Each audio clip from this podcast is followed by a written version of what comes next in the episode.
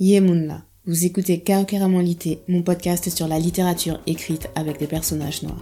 Avec Lité, je vous présente une œuvre littéraire qui m'a fait réfléchir sur mon identité de femme noire, afro-caribéenne, guadeloupéenne et française. Je m'appelle Patra. Bienvenue dans ma bibliothèque numérique. Ceci est la capsule numéro 19 du bilan du hashtag Condé Challenge. La transcription de l'épisode est disponible sur carocaramon.com et vous pouvez y télécharger un template bingo si vous souhaitez faire ce hashtag Condé Challenge digital.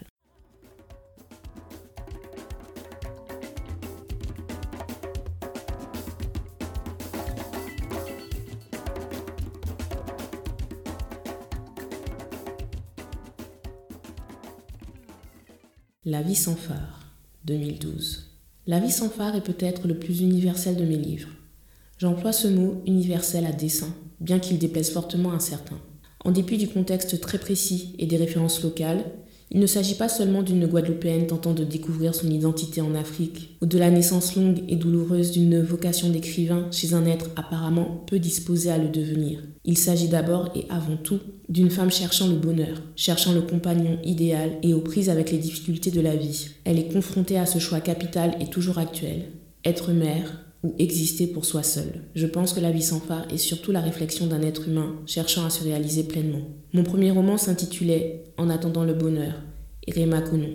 Ce livre affirme Il finira par arriver. Moi, je suis pour un biopic de Marie Scondé. Si ça se trouve, le scénario est déjà écrit, mais le projet attend juste un financement. En tout cas, Eva Doumbia a mis en scène une pièce de théâtre adaptée de La vie sans phare, avec le soutien de Marie Scondé. Comme le cœur a rire et à pleurer, La vie sans phare est clivant. Soit les gens aiment, soit les gens détestent. Personnellement, j'ai apprécié euh, en découvrir plus sur sa vie de femme qui avance tant bien que mal dans un monde patriarcal. Je trouve courageux qu'elle ait parlé de son rapport à la maternité. Elle démystifie complètement euh, ce que signifie être mère. Le paradoxe, euh, c'est qu'elle se présente comme faisant tout pour assurer le bien-être de ses enfants, mais à ses yeux, elle n'en fait jamais assez ou elle s'y est mal prise. Sans porter de jugement, et franchement, c'est vrai qu'elle le dit elle-même, elle a juste été une femme et une mère ordinaire, qui improvise chaque jour en espérant juste que tout se passera bien. Bon, ceci étant dit, elle était quand même dans une période historique agitée politiquement, donc elle s'est retrouvée plusieurs fois euh, dans des circonstances extraordinaires. Mais faire tout ce qu'elle a fait avec quatre enfants en étant en couple ou célibataire, moi-même euh, j'étais au bord de la crise de panique en lisant euh, certains passages. Mais ce que je retiens au final, c'est qu'elle a un formidable instinct de survie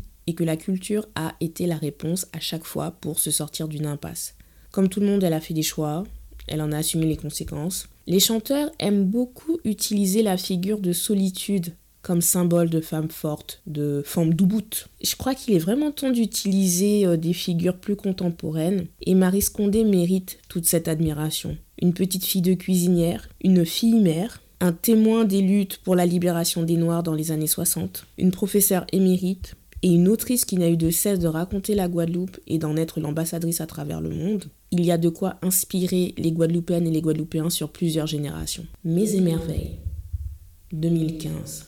Marie Scondé nous fait voyager à travers les mots et les mets. Tout au long de ce livre, elle s'interroge. Pourquoi la cuisine est-elle si importante dans sa vie et dans son œuvre de romancière? Comment ces deux dons, celui d'écrire, celui d'inventer des plats, ont-ils cohabité en elle, s'influençant, s'enrichissant mutuellement? On découvre une vie passionnante de curiosité, de générosité, aussi bien à son bureau d'écrivain que derrière les fourneaux et à table. Une vie d'épreuve surmontée par la gourmandise. Gourmandise pour les mots, les hommes, les histoires et les mets. Du point de vue narratif, je trouve que c'est le roman le plus simple de Marise Condé. C'est une compilation d'anecdotes où la cuisine est le fil conducteur pour lui permettre de parler d'expériences marquantes à différents âges de sa vie et dans les différents pays qu'elle a visités. C'est aussi l'occasion, je pense, de reconnaître des actes ou des pensées qu'elle a pu regretter par exemple, elle parle de sa réaction homophobe au moment où son fils lui fait son coming out. Elle le dit en une phrase, mais c'est suffisant. Je retiens surtout qu'elle a voulu effectuer le fameux retour au pays et n'a pas réussi, faute d'y trouver sa place. Elle a cherché à se définir elle-même en tant que femme noire, guadeloupéenne. Alors, elle, elle disait pas afro-caribéenne, donc on va pas le dire, et française. Elle a cherché cette réponse chez les Noirs d'Afrique, chez les Noirs d'Europe, chez les Noirs des États-Unis et même chez elle en Guadeloupe. L'a-t-elle trouvé Quand j'ai commencé Carocaramment, je pensais que chacun trouvait cette définition à un moment dans sa vie, mais je me rends compte que ma définition sera toujours évolutive et qu'elle ne dépendra que de moi et au moment où j'en serai dans ma vie. Le titre hashtag Caribbean est Tambou du groupe Akio. Je l'ai choisi parce que c'est un de mes premiers souvenirs musicaux après mon retour en Guadeloupe dans les années 90. Je ne comprenais pas les paroles, j'écoutais juste le cas et il m'arrivait parfois d'être au bord des larmes sans savoir pourquoi. Cette chanson m'émeut encore presque 30 ans plus tard. La différence c'est que je sais désormais ce qui fait de moi une Guadeloupéenne et j'en suis fière. Retrouvez le titre dans ma playlist Spotify, je vous mets le lien dans la barre de description. On se retrouve dans le prochain épisode pour l'ultime capsule du hashtag On Challenge. Merci d'avoir écouté cet épisode. Pour soutenir le podcast, vous pouvez lui donner 5 étoiles sur la plateforme de streaming où vous l'écoutez. Pour suivre l'actualité de Carocaramon, abonnez-vous à la newsletter et vous pouvez me suivre sur Instagram et Twitter, carocaramon.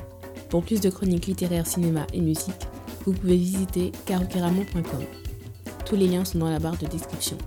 Rendez-vous à la prochaine page numérique de Carocaramon Lité. On se voit à Dindon de Soleil, Red.